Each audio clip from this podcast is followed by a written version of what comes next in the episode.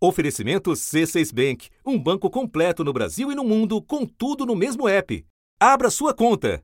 Uma enxurrada de fake news, aquelas mensagens falsas que você certamente já recebeu no seu celular, por e-mail, etc.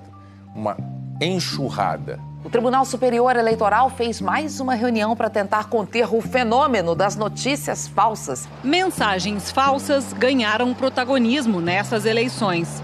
No primeiro turno, houve até montagem de vídeos envolvendo a urna eletrônica. Uma das quatro empresas banidas do WhatsApp suspeitas de disparar mensagens em massa durante as eleições. Em 2018, mais de 15 milhões de notícias falsas foram compartilhadas. Quatro anos atrás, o Vale Tudo de Desinformação surpreendeu a autoridade eleitoral. Ah, o Tribunal Superior Eleitoral tem uma equipe montada e pretende ampliar o controle às notícias falsas.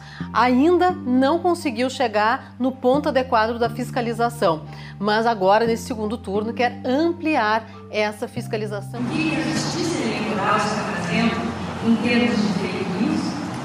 Que todos nós estamos fazendo. Num primeiro momento, aprendendo a lidar com fake news. Desde então, instituições do Estado e organismos da sociedade trabalham para evitar que 2018 se repita ou retorne em versão piorada. A Polícia Federal está cumprindo mandados de busca e apreensão em cinco estados e mais no Distrito Federal naquele inquérito que apura a produção de fake news. O ministro Dias Toffoli disse que é preciso combater informações falsas, um dos alvos do inquérito. Medidas de segurança e praticamente é, outras medidas relacionadas a redes sociais, elas tiveram essa turbinada a pedido do ministro Alexandre de Moraes. O ministro Edson Fachin, presidente do TSE, atendendo um pedido do ministro Alexandre, dobrou a equipe dedicada à Comissão de Segurança Cibernética do TSE. O que o ministro então quer fazer é apertar a fiscalização em várias frentes. O Telegram assinou com o Tribunal Superior Eleitoral o compromisso de combater as fake news nas eleições. O aplicativo vinha ignorando os pedidos do TSE para fazer parte do Programa Permanente de Enfrentamento à Desinformação.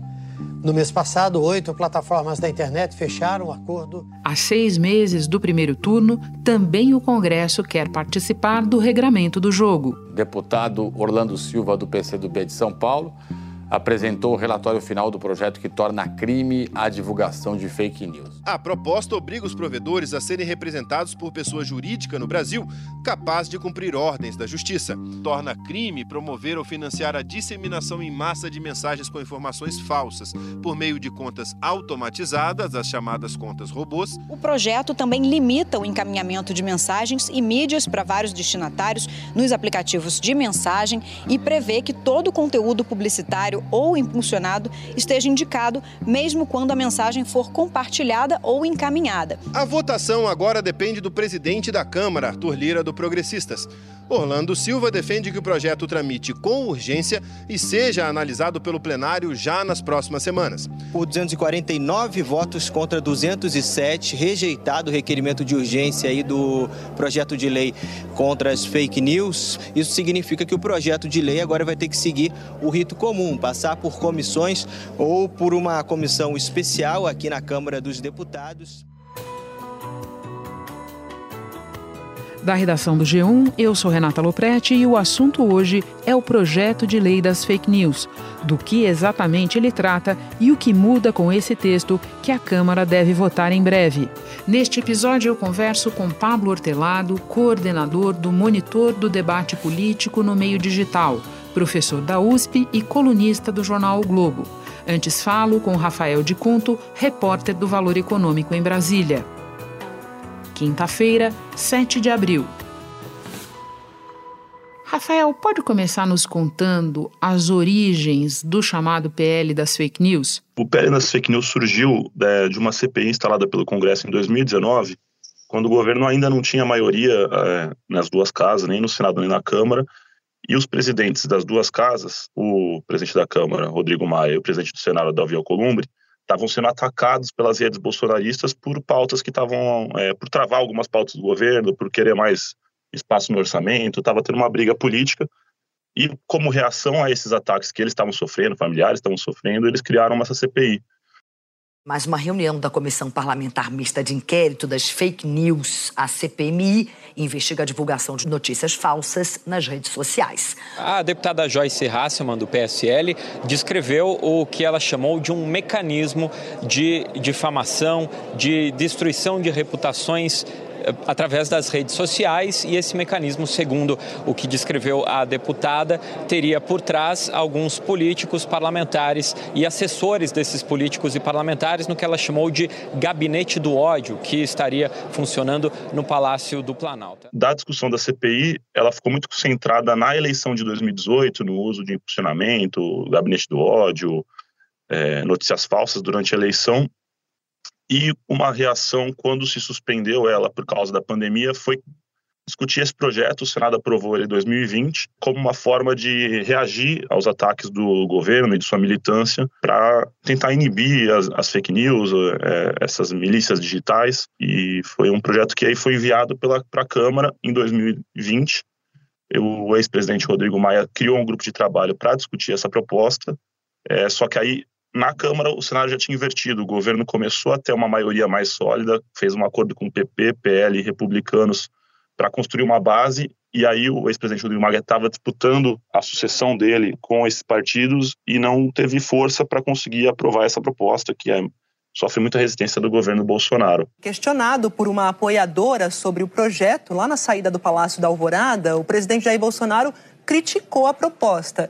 Ele disse que o texto deve sofrer resistência na Câmara dos Deputados e que, se aprovado, abre aspas, cabe a nós ainda a possibilidade do veto. Fecha aspas. Então vamos lá falar dessa resistência e lembrar que, como você explica, ao longo do tempo de tramitação mudou o equilíbrio de forças no Congresso e, com isso, também o caráter desse texto. Do jeito que ele está hoje, quem quer e quem não quer aprová-lo. É, o projeto ele acabou se transformando numa coisa muito mais ampla é, e por isso há muitos atores que querem aprová-lo e que não querem. No aspecto econômico, por exemplo, as grandes empresas de tecnologia como Google, Facebook, Twitter, Instagram, elas são contrárias ao projeto. Tem aqui atuado fortemente o presidente do Google, inclusive está aqui hoje na Câmara tentando convencer os parlamentares a não aprovar o projeto. E aí eles são contra porque não querem essa regulação, dizem que isso afeta negócios, é, tem uma bancada forte aqui dizendo que isso vai atrapalhar novas redes sociais, a inovação. E aí eles estão pressionando muito contra essa proposta que afeta o modelo de negócios deles. Por outro lado, na seara econômica, tem muitas entidades da sociedade civil que pregam mais transparência na, nas redes sociais, na internet. E aí queriam tentar utilizar esse projeto para tornar mais transparentes os algoritmos dessas redes, tornar mais transparente as práticas é, com os usuários desses aplicativos, né? Por que, que eu sou excluído? Por que, que eu estou tendo menos faturamento aqui? Por que, que é, eu não estou sendo atendido em alguma demanda minha? Por que, que outra pessoa tem mais destaque do que eu aqui, sendo que a gente tem a mesma área, o mesmo serviço? Rafael, é importante a gente notar também o apoio do presidente da Câmara, Arthur Lira, a um projeto que, na sua versão final, acabou se tornando bastante protetor dos parlamentares, certo? O Arthur Lira ele está defendendo esse projeto por algumas razões, né? A principal delas é há uma pressão do TSE para se regulamentar, para se ter regras sobre essas questões de fake news nas eleições, contra conteúdo de desinformação, porque em 2018 foi uma ferramenta muito utilizada pelo atual presidente Jair Bolsonaro. Mas tá, todos os políticos são unânimes em dizer que você, nesta eleição, todo mundo vai usar isso, né? não vai ser uma coisa generalizada. Então, você precisa ter regras mínimas. E é uma coisa que preocupa o Arthur Lira e também os outros políticos aqui, que assim como você pode utilizar isso, você pode ser prejudicado por uma, uma falta de regulação, né? Um adversário pode ali espalhar fake news contra você e você não ter a quem recorrer. Um outro ponto que também é, tem feito o presidente da Câmara querer votar esse projeto é garantir uma certa imunidade sobre as contas dos políticos, dos parlamentares, é, contra a retirada de conteúdo. Foi uma coisa que a, a direita criticou muito, reclamou muito, porque é, essas plataformas passaram a excluir conteúdos de desinformação por muita pressão do governo americano O YouTube vai apagar os vídeos com fake news sobre as eleições de 2018, como aqueles que falam de fraudes ou de urnas hackeadas. Essa política do YouTube de combater informações falsas já foi aplicada às eleições dos Estados Unidos em 2020 e da Alemanha em 2021. Rafael, para terminar, esse texto deve ir à votação em breve no plenário da Câmara. A partir daí, quais são os próximos passos e onde a coisa pode enguiçar? A Câmara deve votar o projeto semana que vem, em duas semanas, pelo que tem sido dito nesse momento. Tá? Tem muitos impasses ainda, muitos pontos de arestas que vão ser resolvidos. Após a Câmara aprovar, ainda precisa passar pelo Senado e pela sanção do presidente Jair Bolsonaro. Hoje, a principal preocupação dos políticos, das entidades, é a, a sanção pelo presidente, porque ele sempre disse contra esse projeto, as redes sociais dele cobram muito e tem se mobilizado desde que foi anunciado a votação da urgência, tem feito campanhas contra. Uma vitória do governo, da base governista aqui na Câmara dos Deputados. Conversei com dois deputados agora há pouco. Assim que foi rejeitado o requerimento de urgência, deputados celebraram, disseram que a tramitação em caráter de urgência não seria mais correta, principalmente em ano de eleição. Mas tem um passo anterior a isso, ainda que é o Senado, onde o projeto inicial foi aprovado lá no, há dois anos atrás, com uma margem não muito. uma margem um pouco apertada, de 44 votos a 32. E lá se prevê que não vai ser tão fácil de aprovar, segundo os senadores que estão envolvidos com o tema, porque o projeto ganhou um escopo muito mais amplo, trata de muito mais assuntos do que só o combate à fake news.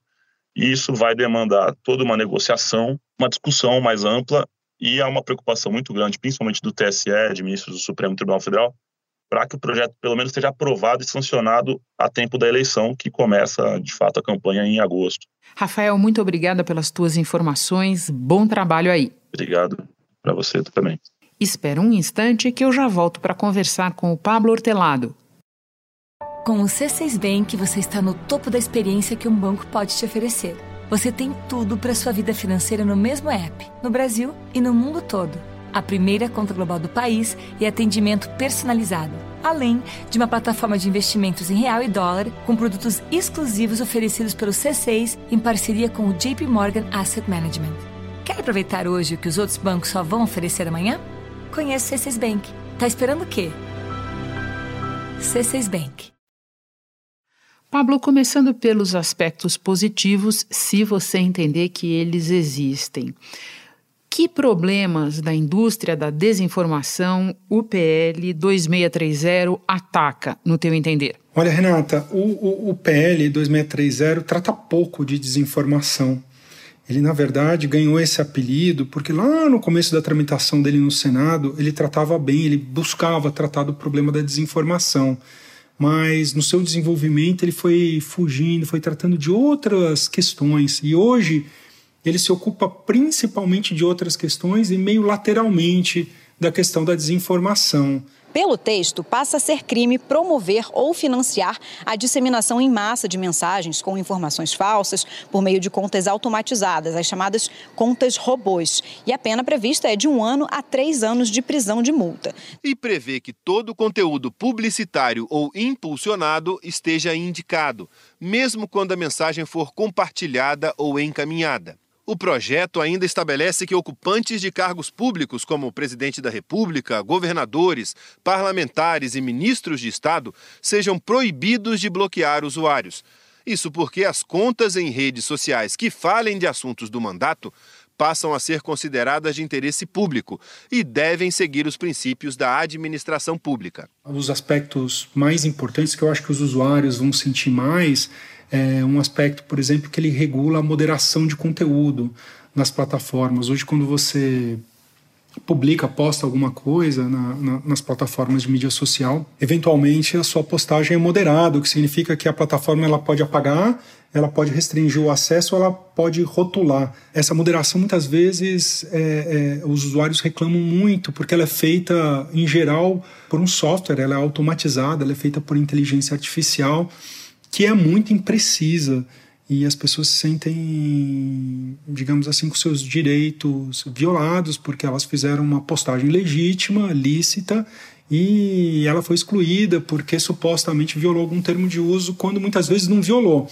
Então, a, o PL, por exemplo, ele determina que quando isso acontecer, você seja informado que sua postagem ela foi moderada, que seja explicado qual regra você supostamente infringiu que tem um sistema de apelação na qual você possa se defender, dizer que não foi, que se eventualmente não foi, isso seja revi, revisado por, um, por uma pessoa e a sua postagem seja colocada no ar de volta. Tem outras medidas sobre, por exemplo, transparência. Né? Hoje as empresas elas fazem relatórios de transparência que não tem muitas informações, então você não sabe muito bem o que está acontecendo, quantas ações de moderação elas têm, quantas ações judiciais elas respondem. Tem algumas informações, mas não são tão detalhadas. Né?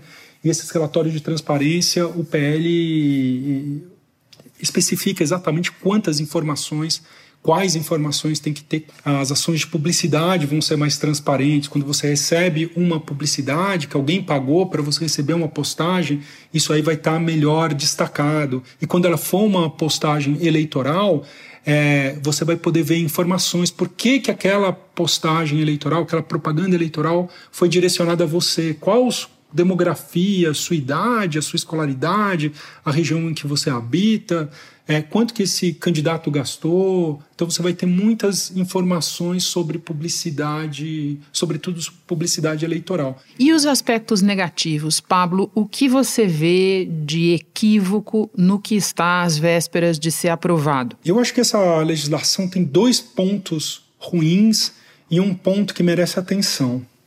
O primeiro ponto ruim é a imunidade parlamentar houve uma pressão. O, o, relator desse projeto, que é o, o, deputado Orlando Silva, ele aparentemente cedeu à pressão aí de grupos bolsonaristas que não querem que postagens de políticos sejam moderadas. E ele introduziu um, um, um artigo que diz que a imunidade parlamentar material se aplica, se estende às mídias sociais. É uma formulação meio ambígua. A imunidade parlamentar material significa que tudo que o parlamentar disser é, no plenário ele não pode receber sanção criminal, civil. Mas quando você usa essa expressão dizendo que ela se estende às mídias sociais, ela pode gerar a interpretação de que uma postagem de um parlamentar não pode ser moderada em mídia social. Isso é um negócio muito preocupante, porque é bem possível que juízes de primeira instância entendam esse artigo dessa maneira.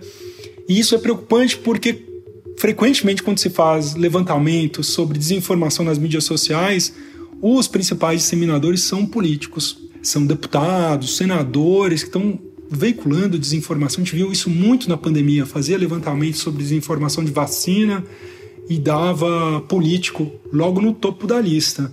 E significa que eles talvez, né, dependendo da, de como você interpreta esse, esse artigo ambíguo, a postagem dele não poderá ser moderada. Tem um outro artigo que é, é próximo desse, na mesma seção de onde está esse, que diz que é, também o processo de exclusão das contas dos parlamentares vai sofrer um rito diferente e eles poderão recuperar essas contas se eles não violarem os princípios da administração pública. Vai tornar mais difícil excluir contas de parlamentares quando eles violam sistematicamente as regras de uso das plataformas. É o que aconteceu, por exemplo, com o ex-presidente Donald Trump. Depois de incitar seus seguidores na internet, Donald Trump teve suas contas bloqueadas pelo Instagram, pelo Facebook e pelo Twitter. E o segundo ponto ruim é que a rastreabilidade de conteúdos virais que estava na versão do Senado, ela caiu rastreabilidade de conteúdos virais é o seguinte: em plataformas de mensageria privada, do tipo WhatsApp, do tipo Telegram,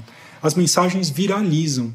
E você não consegue ver da onde vem essas mensagens virais. Do jeito que esses aplicativos de mensageria foram desenhados, eles não permitem é, identificar a origem disso.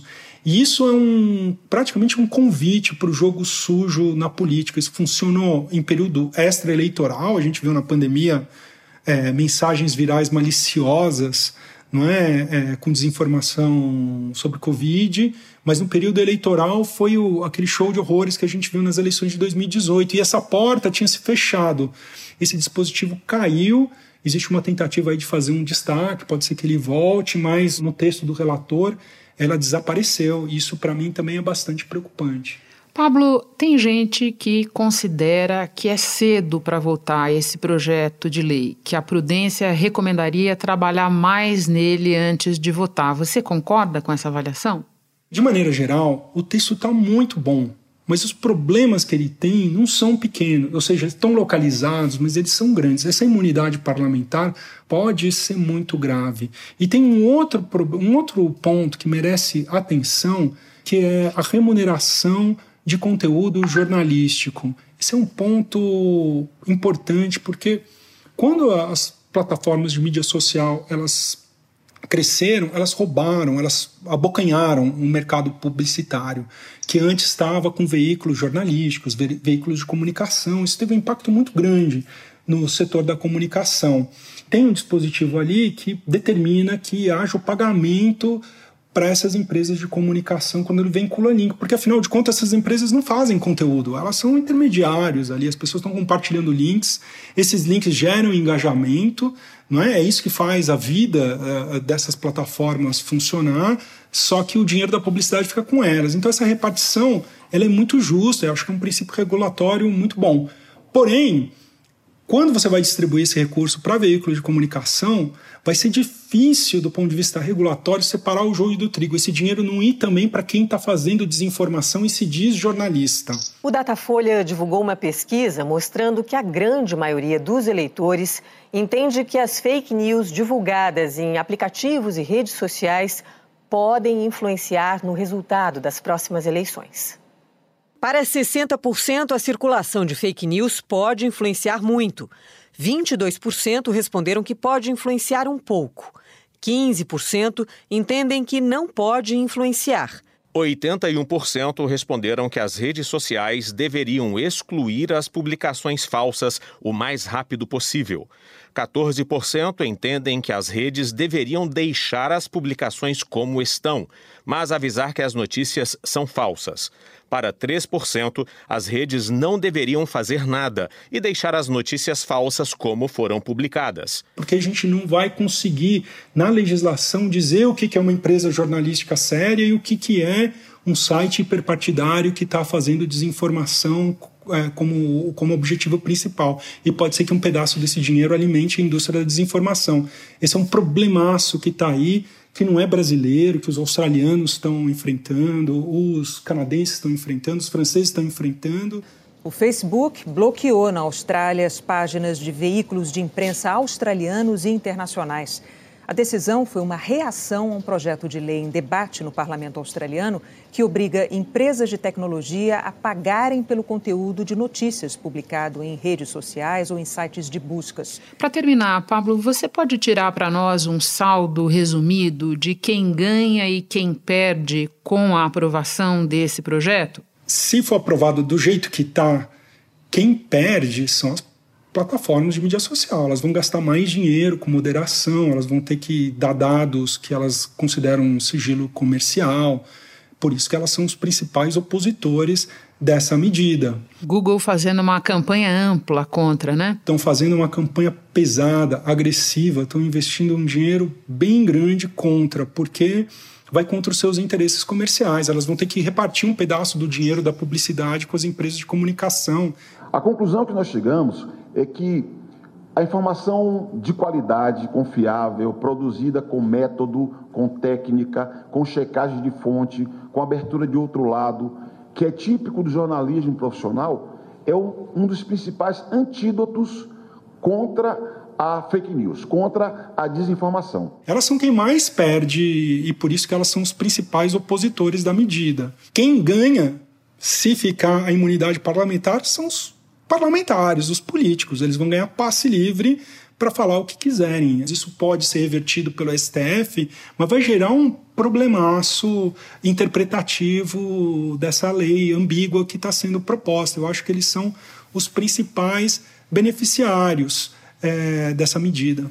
E o público no meio disso fica como, Pablo? Eu acho que o público ele é beneficiado pela medida de moderação. Essa regulamentação da moderação que as pessoas, quando elas forem moderadas, quando, a plataforma dizer que você violou um artigo e que ele e você poder apelar, essa é uma reivindicação de usuários comuns, porque muitas vezes as pessoas estão postando conteúdos lícitos e o software, por engano, retira isso. As pessoas sentem o seu direito violado e com razão, porque esses softwares são muito, muito imprecisos. E as empresas não querem modificar isso porque significa contratar gente, fazer revisão humana dessas decisões que estão sendo feitas por máquinas. E eu acho que nesse ponto os usuários vão agradecer, eu acho que vai beneficiá-los é, especificamente, vai ser bom para todo mundo. Aí, nesse caso, menos para as plataformas que vão gastar dinheiro é, contratando mais gente. Pablo, muito obrigada pelas explicações. Um prazer te receber de novo no assunto. Bom trabalho para você. O prazer foi meu, Renata. Um abraço. Este foi o assunto podcast diário disponível no G1, no Globoplay ou na sua plataforma de áudio preferida. Vale a pena seguir o podcast no Spotify ou na Amazon, assinar no Apple Podcasts, se inscrever no Google Podcasts ou no Castbox e favoritar na Deezer. Assim você recebe uma notificação sempre que tiver novo episódio. Eu sou Renata Loprete e fico por aqui. Até o próximo assunto.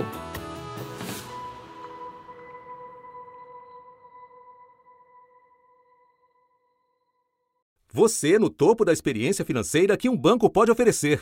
Escolha um banco completo no Brasil e em qualquer lugar do mundo. Abra sua conta no C6 Bank.